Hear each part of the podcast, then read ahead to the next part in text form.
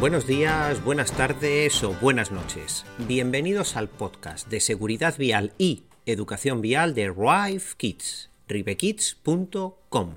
r i v e k i d s.com.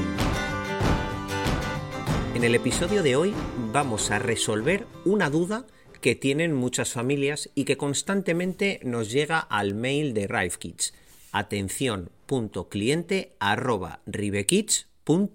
Es. ¡Arrancamos!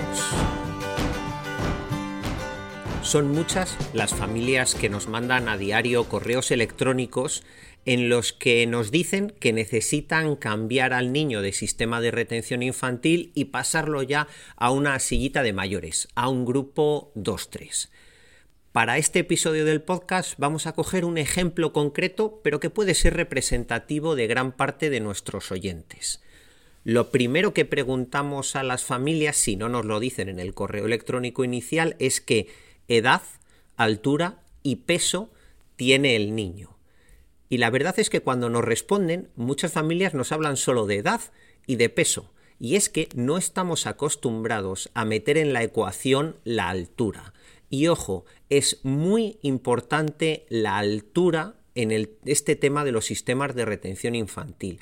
Pero no solo la altura, sino la altura y el peso, sobre todo en los sistemas de retención infantil de nueva homologación, de homologación ECER 129, que todos conocemos como ISAIS, pero ISAIS es la talla, ¿vale? Es la homologación R129.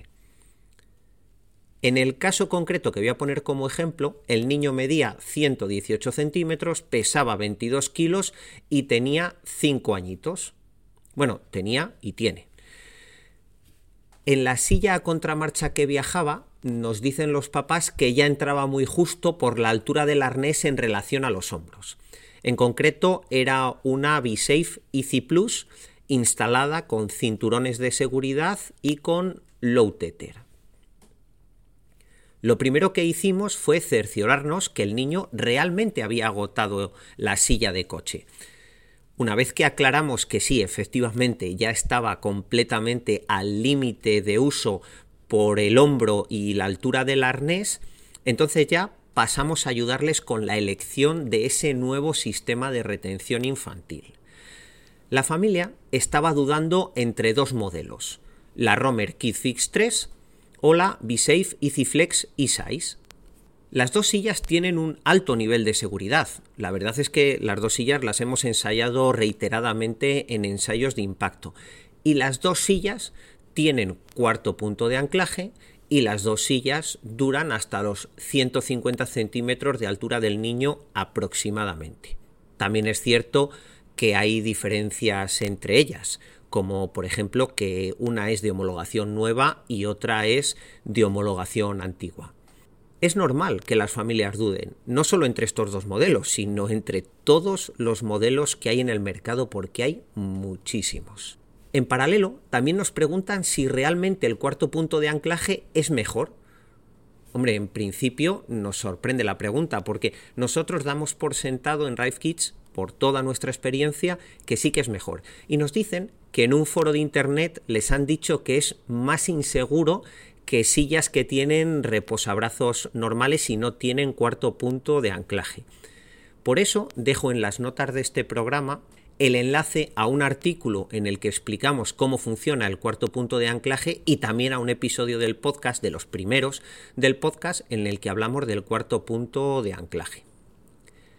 En Rive Kids, por nuestra experiencia tanto en Crash Test como por nuestra experiencia viendo cientos de niños con el cinturón de seguridad mal colocado y mal ajustado, siempre que es posible, recomendamos sillas de coche con cuarto punto de anclaje. Actualmente hay al menos cuatro modelos de sillas grupo 2-3 con cuarto punto de anclaje. De homologación antigua, de homologación R44, Recientemente hemos encontrado un nuevo modelo de la marca Askit y además toda la serie de Romer, la KitFix 2, la KitFix 3. Y en homologación R129, con cuarto punto de anclaje, tenemos la B-Safe Easy Flexi y la Chico Fold and Go. A lo mejor hay algún modelo más o si escuchan este podcast dentro de unos meses hay algún modelo más. Pero bueno, al menos esos modelos cuando nosotros eh, aconsejamos a la familia eran los que estaban vigentes. Si quieres conocer las diferencias que hay entre la homologación R44 y R129 para sillitas de coche, en las notas del programa también te dejamos un artículo tanto escrito como en formato podcast, en formato audio, para que salgas de todas esas dudas. No te vamos a decir cuál de las dos sillas recomendamos a la familia, porque quizás tú, tú en concreto, necesites otro modelo.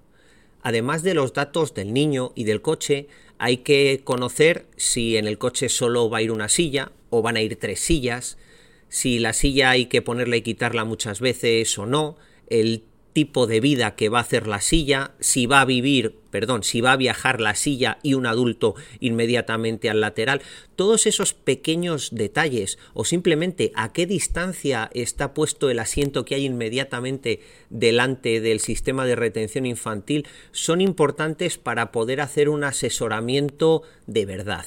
Y para que tú tengas un asesoramiento 100% personalizado, como lo ha tenido esa familia y como lo tienen decenas de familias cada día, solo tienes que escribirnos un correo electrónico a atención.cliente@ribekids.es.